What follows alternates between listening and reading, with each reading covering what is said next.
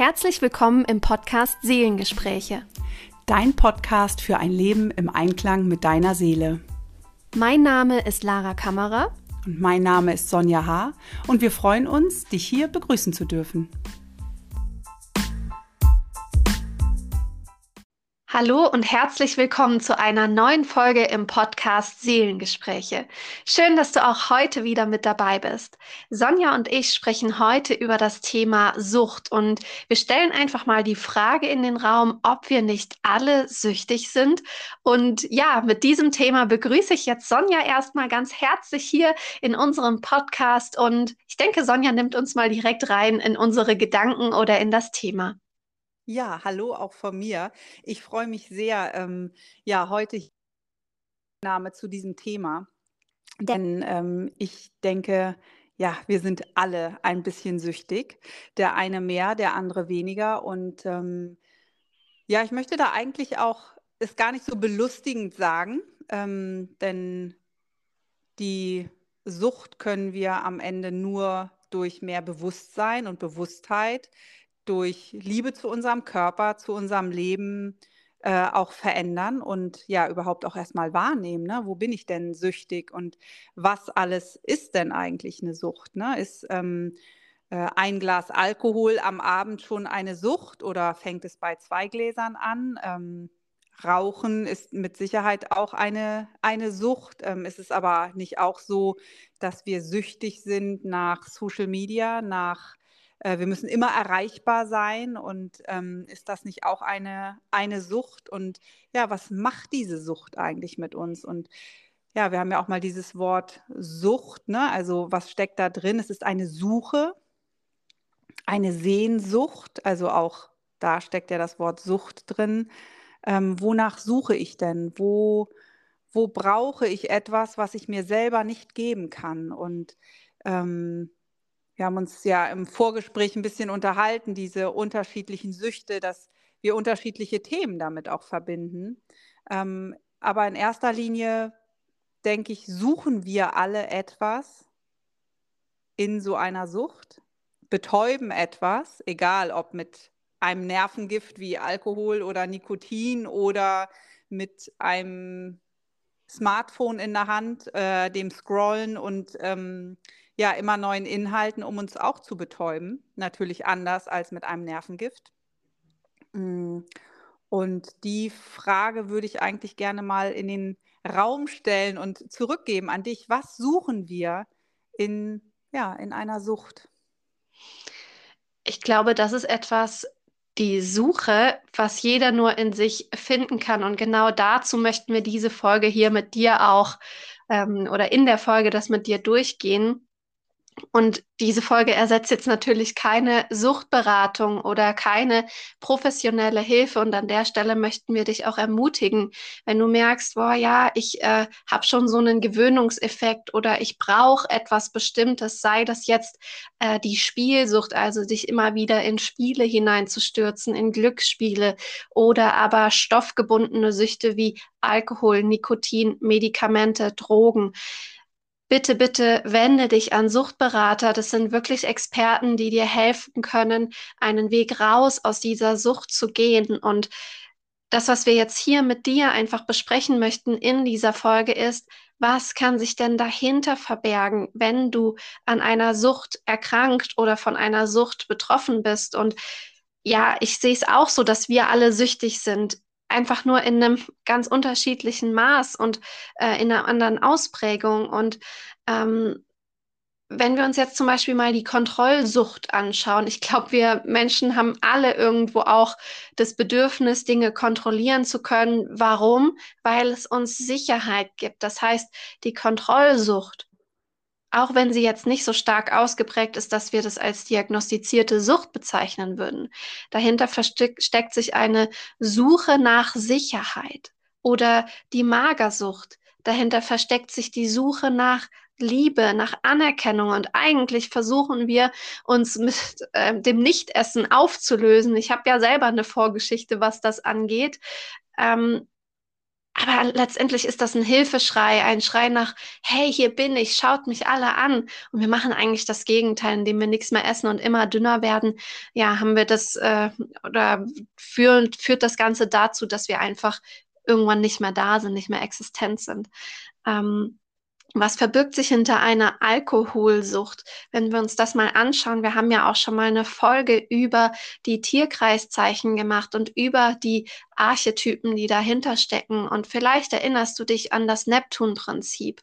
Und das oder das Fische-Sternzeichen, da haben wir es auch besprochen. Und da geht es um die Transzendenz, das Loslassen, die ähm, tiefen Erfahrungen in der Spiritualität, zum Beispiel auch über Meditation. Und der Alkohol ist auf der gleichen Ebene wie die Meditation von der Analogie her. Und so suchen wir zum Beispiel durch unsere Alkoholsucht oder wenn jemand jetzt eine Alkoholsucht hat, dann kann es sein, dass sich dahinter die Suche nach einem anderen Bewusstsein oder die Suche nach einer anderen Welt ähm, verbirgt, wie eine Art Flucht in eine andere Welt, um vielleicht etwas nicht mehr zu spüren. Sonja hat vorhin von Betäubung gesprochen. Alkohol und Nikotin sind beides Nervengifte und führen irgendwie auch dazu, dass wir etwas, was wir im Außen spüren, was wir erleben, dass wir es dann nicht mehr fühlen und erleben müssen. Also Alkohol suggeriert uns das, dass wir uns das Leben schön trinken, sage ich jetzt einfach mal so, oder uns das Glück ins Glas schenken. Und vielleicht findest du dich hier wieder, dass du sagst, ja, irgendwie habe ich so meine Lebensfreude verloren und ich trinke, weil es mich irgendwie aufheitert. Dann nimm das bitte jetzt auch als äh, Moment wahr, dass dir bewusst wird, hey, okay, da darfst du mal hinschauen. Das ist jetzt ähm, es könnte in eine gefährliche Richtung gehen, weil eine Sucht beginnt immer mit einem Gewöhnungseffekt oder einem Genusseffekt. Und ähm, wenn wir regelmäßig ein Mittel oder eben eine Tätigkeit genießen, und sich da dann noch weitere Kriterien hinzugesellen, was dann über ein halbes Jahr lang anhält, dann spricht man von einer diagnostizierten Sucht. Also ich glaube, vom ICD-10, ich habe das im Studium der Sozialpädagogik mal gelernt, aber da äh, bin ich jetzt gerade nicht ganz sicher, ob es noch der aktuelle Stand ist. Aber zum Zeitpunkt meines Studiums vor zehn Jahren war es noch so, dass drei Kriterien über sechs Monate bestehen müssen nach ICD-10, damit es eine diagnostizierte Sucht ist. Und es fängt eben auch an oder ein Kriterium davon ist regelmäßiger Genuss. Und wenn du jetzt regelmäßig, das heißt äh, jeden Abend oder jeden zweiten Abend ein Gläschen Wein oder ein Bierchen trinkst, dann könnten wir da schon von einem Kriterium ähm, sprechen, was zu einer Sucht oder was eine Sucht bezeichnet oder diagnostizierbar macht.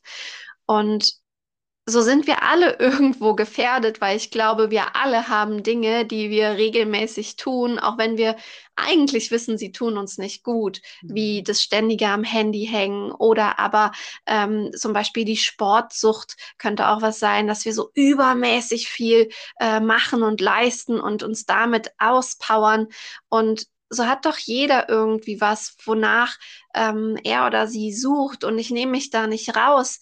Ähm, die Frage ist nur, wie kannst du es ausleben? Kannst du auch einen anderen Weg finden, diese Sucht, diese Suche nach etwas auch zu verwirklichen oder für dich erlebbar zu machen? Hm. Ja, also ich selber weiß, ich habe ähm, bis vor ungefähr 15, 16 Jahren geraucht und weiß, wie äh, schwer mir das gefallen ist, aufzuhören. Hm, und wie bestimmt ich ja von diesem Rauchen war. Ne? Also nach dem Essen musste man rauchen, da musste man rausgehen, irgendwann aus den Restaurants und so weiter und so fort. Und das war alles äh, davon bestimmt letztlich. Ne? Also ähm, die, die Pausen waren davon bestimmt, dass auf jeden Fall noch so viel Zeit bleiben musste, dass es für eine Zigarette reicht. Man konnte in einige Läden erst gehen, wenn die Zigarette aufgeraucht ist und so weiter. Und ich mh, hm, sehe heute, wenn ich Menschen sehe, die rauchen, sage ich so oft Danke, dass ich das nicht mehr machen muss, ähm, weil ich da keinerlei Freiwilligkeit gespürt habe mehr. Ne? Und ähm, von diesem geselligen in der Küche stehen, eine Party, äh, es hieß ja lange, da wo die Raucher sind, da ist es gemütlich, weil es so dazugehört. Ähm, ich weiß, als ich ähm, angefangen habe, ja eigentlich nur noch alkoholfreies Bier zu trinken, wie schief ich angeschaut wurde. Das könnte man ja nicht trinken und ähm, also so dieses dazuzugehören auch, ne? dieses aus einer Gruppe, aus einer Gesellschaft ausgeschlossen zu werden, was auch dann dahinter stecken könnte, ähm, mitzumachen. Ne? Also sich selbst da nicht, ja, nicht, äh, nicht genug wert zu sein, sozusagen, und auf die anderen zu hören und dann mitzumachen, obwohl ich spüre, es tut mir nicht gut.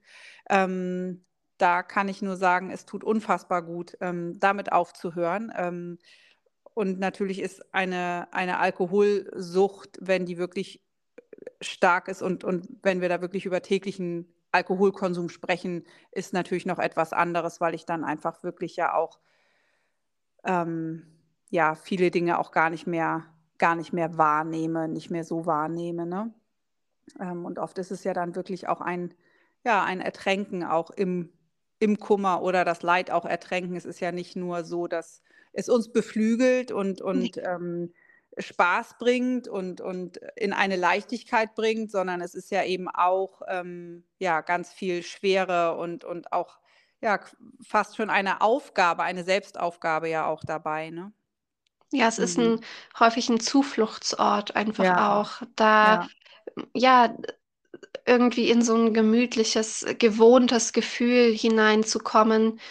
Ähm, und die meisten Alkoholiker, wenn ich das so rückblickend betrachte, ich habe früher sehr viele Jahre mit ähm, Menschen mit einer Alkoholkrankheit gearbeitet ähm, als Sozialpädagogin. Die meisten wissen, dass sie ein Problem haben. Ja. Aber sich das einzugestehen, wirklich ehrlich zu sich zu sein und sich dann auch zu öffnen für Hilfe und jeden Tag daran zu arbeiten. Und das ist wirklich Arbeit, sich aus einem gewohnten Zustand hinaus zu bewegen. Ich glaube, wir kennen das alle, wenn sich Gewohnheiten eingeschlichen haben, ob die jetzt toxisch sind und für unseren Körper wirklich gefährlich oder nicht. Aber ähm, aus unseren Gewohnheiten auszubrechen und neue Gewohnheiten zu etablieren, das ist einfach eine Aufgabe. Und ich glaube, da können wir uns alle hineinversetzen. Und ähm, wenn man eben unter so einem Suchtmittel oder von so einem Suchtmittel abhängig ist, dann ist das einfach noch mal krasser, weil der Körper ja auch bestimmte Reaktionen zeigt, ja. wenn er dieses Suchtmittel nicht mehr bekommt und der Körper schreit eigentlich die ganze Zeit danach, gib mir jetzt dieses mhm. Suchtmittel mhm. und da muss man wirklich vom Geist her mental richtig stark sein, um dem standzuhalten auf Dauer, um das auch zu bewältigen und auch da noch mal bitte wende dich an Hilfe, wenn du jetzt merkst, boah, ich möchte da ausbrechen sprechen, aber ich schaffe es gerade nicht. Es gibt wirklich tolle Menschen, Suchtberaterinnen, Suchtberater, die dich da begleiten. Und ich habe ähm, so viele Menschen in meiner Sozialpädagogik-Welt äh, kennengelernt, die andere Menschen daraus begleitet haben. Und das kostet nichts. Also du kannst dich ja. da wirklich für 0 Euro an Menschen wenden, die dich daraus begleiten aus deiner Lebenssituation. Ja. Aber nochmal zurück, Gewohnheiten durchbrechen. Das ist es ja eigentlich, was wir schaffen dürfen. Und ähm, und das hat was damit zu tun, dir wirklich nochmal die Frage zu stellen, wonach suchst du denn wirklich? Also vielleicht magst du dir auch mal Zettel und Stift nehmen und jetzt oder nach der Folge dir das mal aufschreiben, mal darüber reflektieren, wonach suche ich in meinem Leben? Wonach habe ich eine Sehnsucht? Was ist mir wirklich wichtig? Wo möchte ich äh, eintauchen und was will ich nicht mehr fühlen? Was will ich nicht mehr erleben? Und das gibt dir Aufschluss darüber, warum du dieses Mittel oder diese stoffungebundene Sucht hast. Hm. Ob es jetzt eine diagnostizierte Sucht ist oder nicht, aber deine Suche für dich erfahrbar zu machen, das ist es, worum es geht und was wir dir heute vermitteln möchten. Und wenn du diese Antwort kennst, und es hat viel mit Bewusstseinsarbeit zu tun, das, was in deinem Unbewussten ist, für dich an die Oberfläche bringen, dann kann sich das auswirken auf deinen körperlichen Zustand. Und ich finde es so krass, Sonja, du hast jetzt vorhin davon gesprochen, so äh, Alkohol, dass du ganz schräg angeguckt wurdest, als du angefangen hast, nur noch alkoholfreies Bier zu trinken.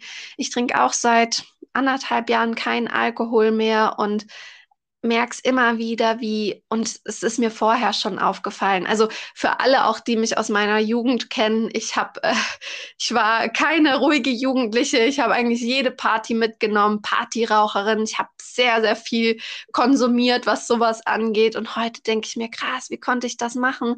Aber ja, ich, ich wollte auch dazugehören. Und ich finde es immer wieder so krass und es fällt mir immer wieder auf, wie gesellschaftlich anerkannt und wie normal Alkohol ist.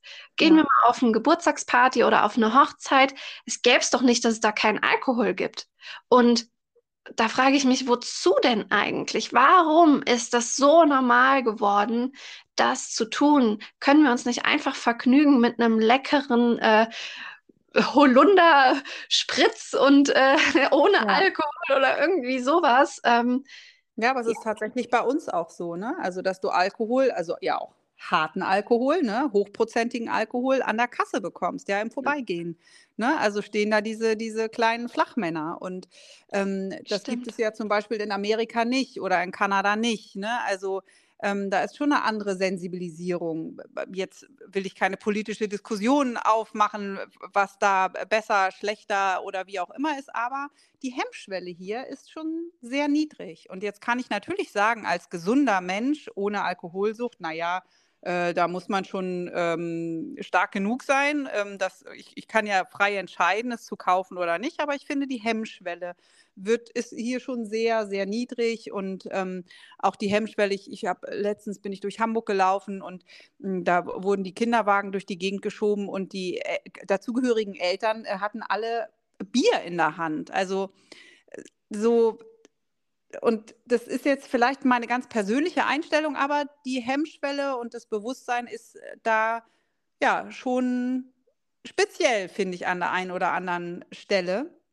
Ähm, was vielleicht dann auch gar nicht mehr so wahrgenommen wird, dass ich mich einfach auch verändere, dass sich meine Wahrnehmung verändert. Ne? Ähm, ich weiß, ich hatte auch früher Freunde, also und ich bin äh, auch weit weg davon, dass ich ein Kind, äh, ich war auch kein Kind von Traurigkeit, ich habe sehr gerne und sehr viel gefeiert.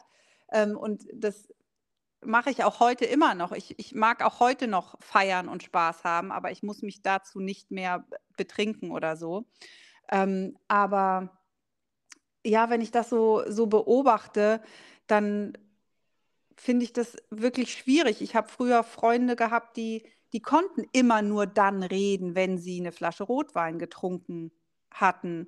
Und am nächsten Morgen ausgenüchtert haben sie dann nichts mehr zu sagen gehabt. Und das ist so, das ist so schade. Ne? Man sagt ja immer so, Betrunkene und Kinder sagen die Wahrheit. Ähm, und da kommt halt dann schon auch viel viel raus. Ne? Was möchte ich vielleicht auch sein, was ich mich sonst nicht traue? Und ähm, ja, was, was gibt mir das? Und wenn ich nochmal, ich möchte nochmal zurückkommen, auch auf diese Sicherheit. Ne? Du sagtest ja vorhin auch so mit dieser Kontrollsucht.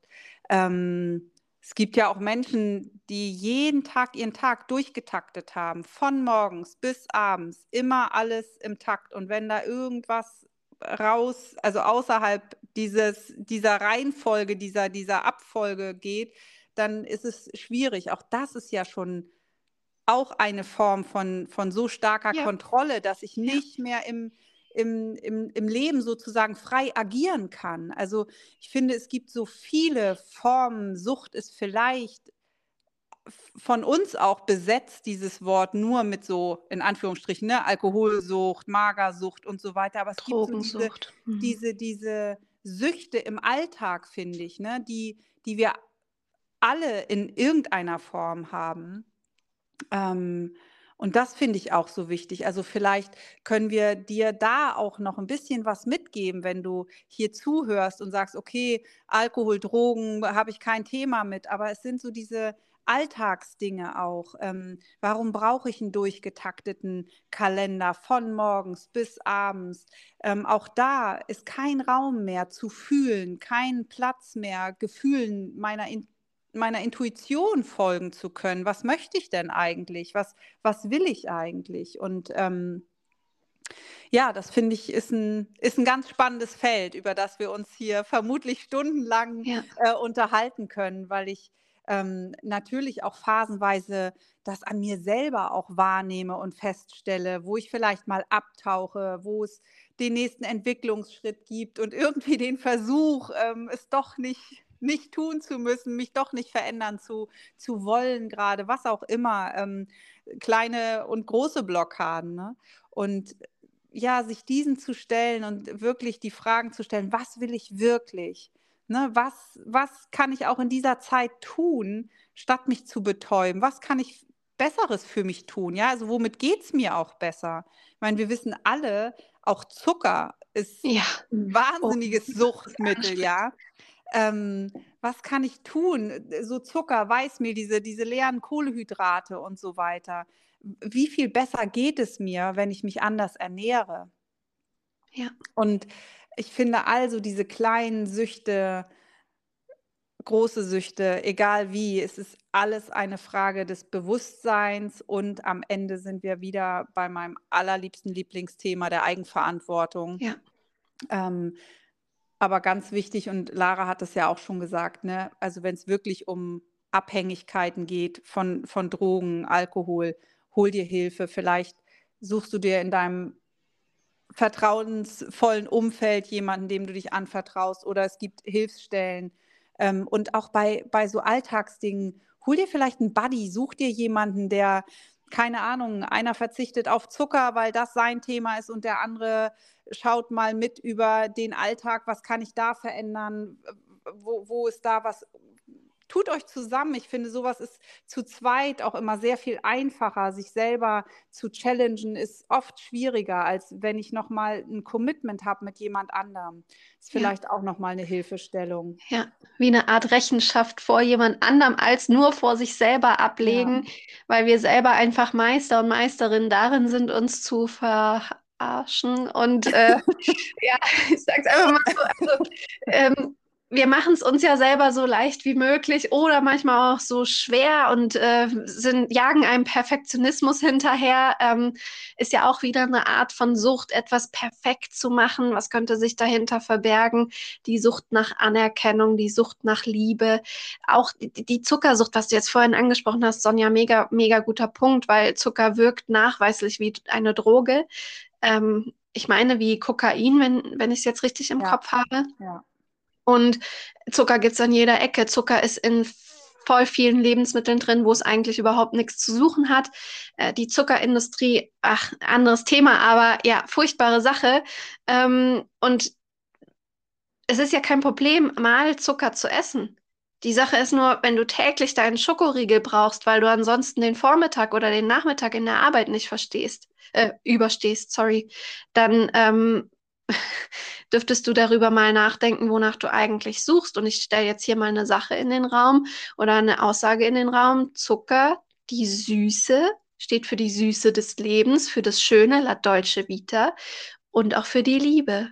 Sehnst du dich vielleicht einfach nach Liebe, nach dem schönen Leben, nach schönen Begegnungen, nach schönen Erlebnissen und ja, Zucker kann das für dich nicht ersetzen. Das hat vielleicht einen kurzfristigen Effekt, wie bei jedem Suchtmittel äh, oder auch stoffungebundene Süchte. Also die Spielsucht zum Beispiel ist ja auch eine anerkannte äh, Sucht oder auch die Magersucht das löst kurzfristig etwas im Gehirn aus, schüttet Glückshormone aus, wenn du es geschafft hast. Zum Beispiel auch bei der Magersucht weiß ich selber, ich war richtig stolz ähm, am Abend, wenn ich gesagt habe, geil, ich habe es geschafft, heute nur einen Apfel und ein Brot zu essen und das war's. Yeah, morgen mal gucken, wie weit ich noch komme.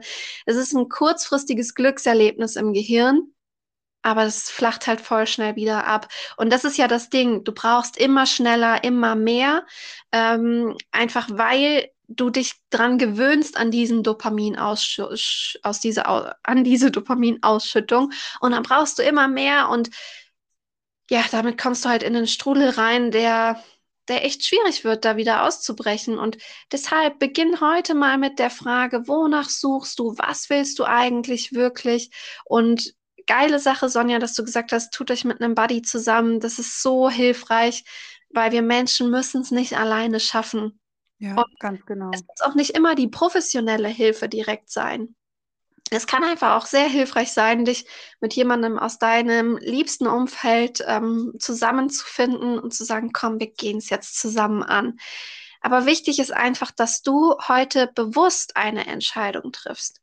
Und auch wenn du sagst, okay, ich treffe jetzt keine Entscheidung, dann triffst du eine Entscheidung. Es ist ja, einfach genau. so. Da sind wir wieder beim Thema Eigenverantwortung. Du triffst immer eine Entscheidung für oder gegen etwas. Und wenn du dich gegen etwas entscheidest, entscheidest du dich automatisch auch für etwas. Und andersrum genauso. Und frag dich einfach mal, was ist dir wirklich wichtig? Und triff dann deine Entscheidung. Und das ist dann okay. Und wenn du sagst, du willst ausbrechen aus deinem Gewohnten, dann such dir Unterstützung in welcher Form auch immer. Und gerne sind auch Sonja und ich ähm, da, wenn du da nochmal Fragen hast, schreib uns super gerne und wir greifen das gerne auch nochmal auf, weil uns ist es wichtig, hier einen Impuls zu setzen und wir können hier jetzt natürlich keine Beratung und Begleitung ähm, in der Tiefe hier mit dem Podcast erreichen. Aber vielleicht hast du Lust, an diese Punkte hinzuschauen und Licht darauf zu werfen, woher das Ganze kommt, um es dadurch auch auflösen zu können.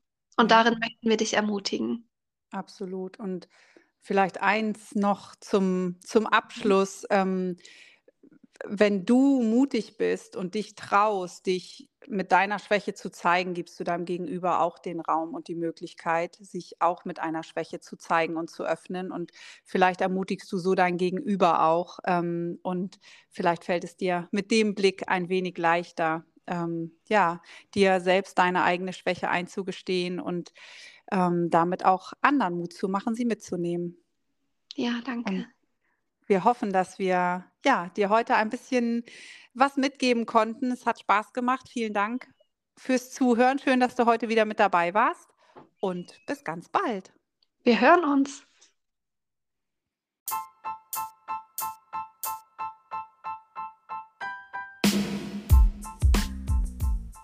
Danke, dass du zu dieser Podcast-Folge Seelengespräche eingeschaltet hast und dabei warst.